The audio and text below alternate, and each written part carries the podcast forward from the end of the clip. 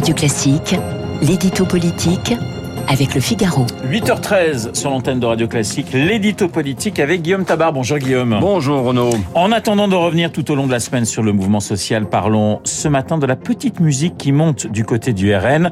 Jordan Bardella commencerait déjà à prendre son autonomie par rapport à Marine Le Pen. Est-ce le début, Guillaume, d'une rivalité? Écoutez, on n'en est pas encore là, mais il y a eu deux signes importants et intéressants la semaine dernière au RN. Euh, le premier, c'est l'interview accordée par Jordan Bardella à l'opinion sur l'Ukraine, euh, pointant la naïveté collective sur la Russie de Poutine. Euh, c'est d'une netteté que n'avait jamais eu le RN jusqu'ici, et la naïveté collective, ça inclut aussi celle de Marine Le Pen elle-même. Et d'ailleurs, le nouveau président du parti avait euh, opéré ce tournant sans en informer préalablement euh, celle qui reste quand même la candidate naturelle du parti. Euh, le deuxième signe, c'est le dialogue entre les patrons des mouvements de jeunes de LR, de Reconquête et du RN, qui relance la question de l'union des droites. Or, l'union des droites, on sait, Marine Le Pen en a horreur, elle ne veut pas en entendre parler. Eh bien, Bardella, lui, il a laissé faire cet entretien croisé car il ne veut s'interdire aucune piste tactique. Alors, ce ne sont que deux exemples isolés, mais ils ne sont passés inaperçus ni en dehors du RN, ni à l'intérieur du RN. Est-ce l'amorce d'une rupture ou plutôt un partage des rôles? Alors, franchement, je ne crois pas à la rupture.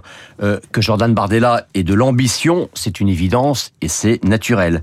Mais il a de l'ambition, mais il a aussi de l'intelligence il a 27 ans. 27 ans.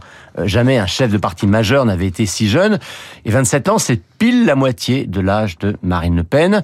Donc s'il y en a un qui a intérêt à sa victoire à elle, c'est lui.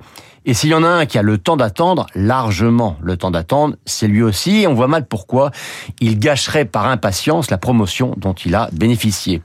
Donc, rivalité avec la finaliste de 2017 et 2022, je n'y crois pas une seconde. Mais volonté de s'affirmer, de prouver son autorité, oui. Et cette autorité, eh bien, elle passe par l'affichage d'une certaine autonomie, et ça, il l'a fait sciemment. Alors après, on sait bien, les adversaires du RN ont besoin de mettre des coins au sommet du parti. Ça, c'est le jeu politique. Guillaume, qui a intérêt à la division au Rassemblement national? Écoutez, il y a quelque chose de très frappant ces dernières semaines, hein, quand on discute avec les uns et les autres.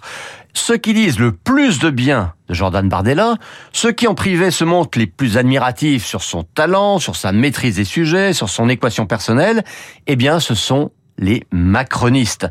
Tous voient en lui un concurrent coriace, un adversaire dangereux, et ils ajoutent Marine Le Pen devrait se méfier. Mais que redoutent vraiment les macronistes? En fait, c'est une victoire de la députée du Pas-de-Calais après deux mandats d'Emmanuel Macron. Car on le sait bien, il n'y a plus de plafond de verre et la diabolisation ne marche plus. Alors que reste-t-il pour conjurer le scénario catastrophe à leurs yeux? Eh bien, la discorde chez l'ennemi, c'est un classique en politique.